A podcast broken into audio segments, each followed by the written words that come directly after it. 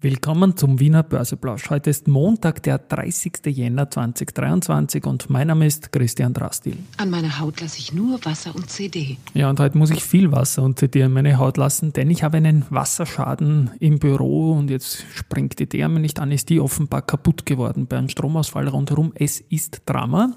Und jetzt musste ich das Setup ein bisschen übersiedeln. Deswegen wird es heute vielleicht ein bisschen stranger sein. Aber alles gut und im Rahmen vom Wiener Börseplausch spreche ich wieder unter dem Motto Market and Me. Hey, here's Market and Me, podcasting for equity. Freebies for Community. Den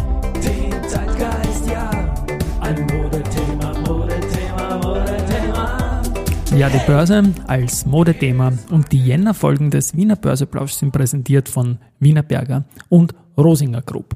So, 7058 Punkte im ATXDR jetzt um 14.10 Uhr, ein Minus von 0,82 Prozent. Ähm, Verliererseite, man merkt, ich bin nervös jetzt wegen dem blöden Wasserschaden, RBI minus 6,18 Prozent, dann die Artico Bank minus 1,8% und die AT&S minus 1,8% Ähm, RBI ganz klar indiziert durch die Ukraine. Die haben Sanktionen gegen 185 Unternehmen und Personen in Kraft gesetzt, denen vorgeworfen wird, Russland im Krieg zu unterstützen.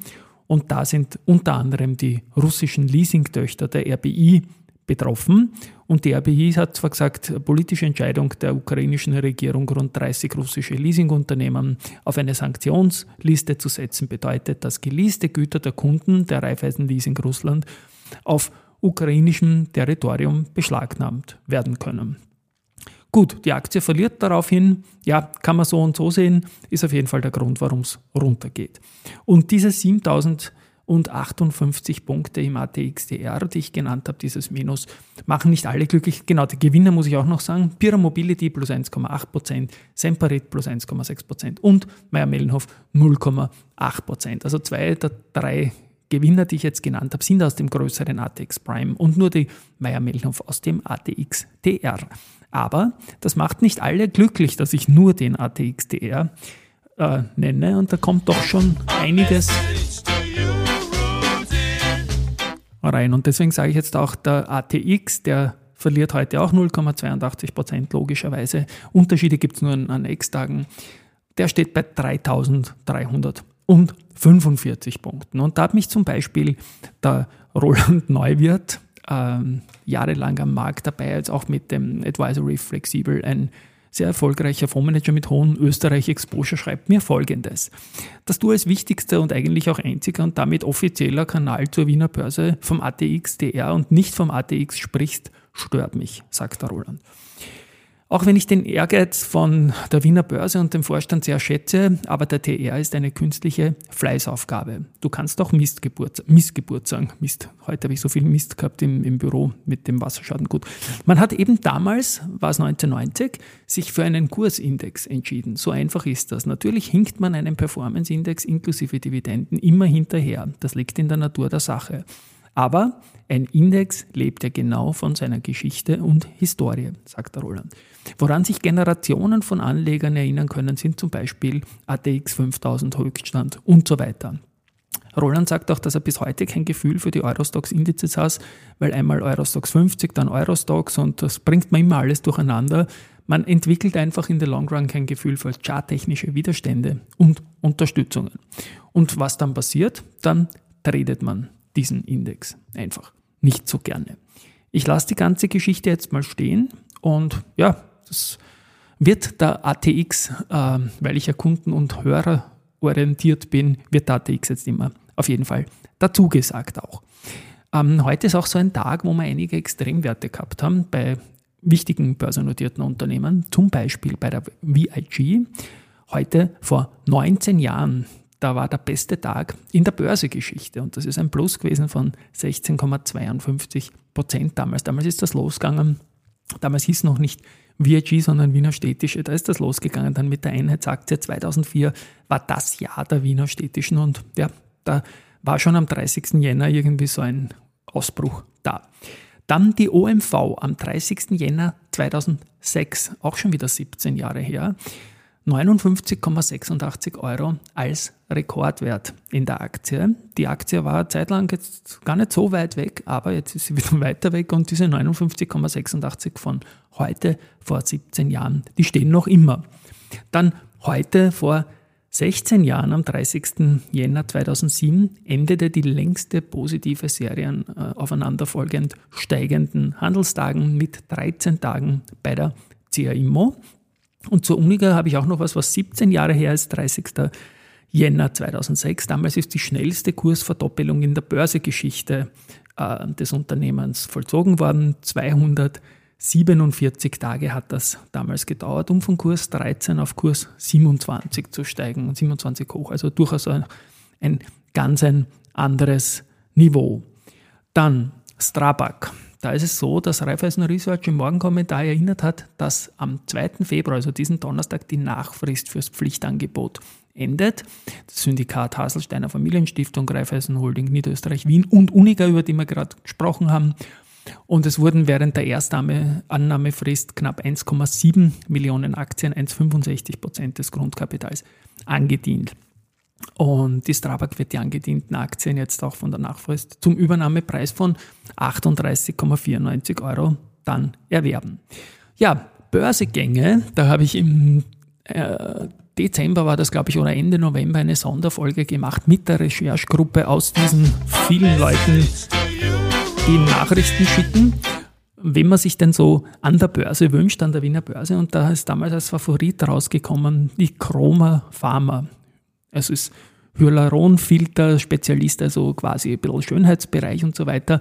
Und da war gerade visibel, dass der Peter Heideneck dort hingewechselt ist und Peter Heideneck kennt man als Finanzvorstand eher von großen, großen Unternehmen und denkt man, wenn der dort hingeht, dann geht da irgendwas in Richtung Börse.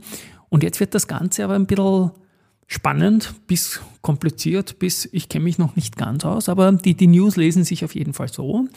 Es gibt einen Spec, der seit November 2021 an der Euronext ähm, notiert und der heißt European Healthcare Acquisition and Growth Company BV. Also Healthcare Acquisition, das klingt einfach gut und da passt Chroma einfach schön dazu. Und die haben jetzt äh, ein Business Combination Agreement unterzeichnet. Und nach Abschluss der Transaktion wird EHC voraussichtlich in eine Aktiengesellschaft mit beschränkter Haftung und dem Namen Chroma NV umgewandelt werden. Das klingt jetzt sehr niederländisch natürlich. Äh, Abschluss der Transaktion fürs zweite Quartal erwartet und das kombinierte Unternehmen soll an der Euronext Amsterdam gehandelt werden. Ähm, Andreas Prinz, der CEO von Chroma, äh, und der Peter Heideneck, den wir erwähnt haben, der ist jetzt CFO von Chroma und war ja früher, wie gesagt, bei Polytech, Lufthansa und so weiter, Adidas, also nicht die kleinsten sollen die beiden Mitglieder des Vorstands vom kombinierten Unternehmen werden. Also doch zweimal Chroma DNA, einmal seit immer und einmal seit kurzem in diesem kombinierten Unternehmen. Und jetzt geht es um einen Unternehmenswert von 850 Millionen Euro. Das ist natürlich schon sehr gewaltig. Ähm, und natürlich rundherum eine feine Sache. Wenn die Wiener Börse, die kann diese Unternehmen ja auch listen, soll es zu einem Listing kommt, dann auch irgendwie nach Wien kriegt, wäre natürlich eine schöne Sache. Ich habe mir für heute mal äh, überlegt, den Peter Heideneck mal in der Sekunde in Ruhe zu lassen. Wir sehen uns ohne dies in den nächsten 14 Tagen, da ist schon was ausgemacht. So schnell wird das jetzt alles nicht gehen. Der Abschluss der Transaktion wird für das zweite Quartal äh, erwartet. Ich lasse das mal so stehen, garantiere aber, dass ich auf diesem Thema draufbleiben werde. Ebenfalls draufbleiben beim Thema werde ich bei der Austria Card Holdings, weil die planen eine Notiz an der Wiener Börse, aber auch erst nach der Verschmelzung mit einer börsennotierten griechischen Tochter in Form. Und ja, dort notieren die Stammaktien jetzt seit vergangenen Freitag an der Athena Börse. Und nach der Fusion, die ist mit dem 21. März 2023 wirksam, soll es auch in Richtung Wien gehen und konkret wird der 27. März in den Raum gestellt. Also in Summe auch eine, eine gute Sache. Auch da mal die erste Information und da bleiben wir mal dran. Äh, zurückgekauft hat die Immofinanz eine 2,625, also 2,5 Unternehmensanleihe. Ähm, die wurde vollständig aus Barmitteln zurückbezahlt und das mussten die auch tun wegen einem Kontrollwechsel. Und ja, das gehört einfach zum Geschäft. Und abschließend noch äh, zum Aktienturnier. Das ist am Freitag entschieden worden, das 14. Aktienturnier presented bei IRW Press. Und gewonnen hat diesmal nach einem spannenden Finale die erste Group, die die FACC geschlagen hat. Und das ist jetzt so, dass die erste Gruppe ihren ersten Turniersieg gefeiert hat. Und beim nächsten Turnier im April sollte sie diesen Sieg wiederholen, den Wanderpokal krallen kann. Gewinnen kann man den auch, wenn man zwei Turniere bereits gewonnen hat und dann den dritten holt. Das ist bei Palfinger und Meier-Mellenhof der Fall. Also erste Palfinger und Meier-Mellenhof können beim nächsten Turnier bei einem Sieg den Wanderpokal holen. Und in der Rangliste, wo man 100 Punkte braucht, äh, sind jetzt drei Unternehmen mit 58 Punkten vorne. FACC, die waren im, im Finale, habe ich gesagt, dann die Palfinger und die Meier-Mellenhof. Und gute Nachrichten gibt es auch für zwei Transfers aus der ersten Group, die zum Commerzbank gegangen sind, nämlich die Sabine Mlnaski und der Thomas Schaufler sind ja die eine kürzer, der andere schon länger im Vorstand der Deutschen Commerzbank. Also ein Simmer-Vorstand ist das dort. Und die haben jetzt äh, zum zweiten Mal in Folge ein positives EBITDA avisiert. Und das ist deswegen wichtig, weil das Voraussetzung ist, um in den DAX 40 zu kommen. Und das ist momentan für die Commerzbank sehr visibel. So, und jetzt habe ich noch was. Ähm, die VAS ist ja seit Dezember im Direct Market Plus gelistet. Und ich hatte da im Börse People Interview gemacht äh, mit dem Gründer, mit dem Norbert Turner, das werde ich dann in den Shownotes verlinken. Und warum ich das heute sage, ist, weil mein deutscher Kollege, der Sebastian Leben, mit dem Lukas Turner, dem Sohn, gesprochen hat, der auch dann im Vorstand ist. Und der spricht ein bisschen über den Ausblick vom Unternehmen und da spiele ich jetzt mal ein. Die Zahlen sehen gut aus. Die Tochterunternehmen sind alle etablierte Unternehmen, die Gewinne realisieren und Gewinne erwirtschaften. Und wir schauen auf jeden Fall positiv in die Zukunft. Denn die Herausforderungen sind da auf Basis von Ressourcen, auf Basis von Mitarbeitern, auf Basis dieser, ich sage mal, Rahmenbedingungen, diesem Wandel, den wir momentan unterliegen. Jedoch der Markt entwickelt sich noch viel dynamischer und positiver, als wir uns die anderen Entwicklungen momentan bremsen könnten. Das klingt doch super und geht in die Abspannmeldung rein. Ja, Research habe ich heute nicht.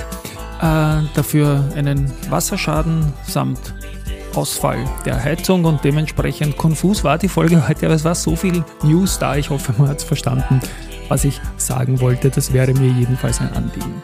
Morgen, morgen hoffentlich wieder in warmem Büro und am Originalschauplatz. Welcome back zum Wiener Börseplausch. Tschüss und Baba.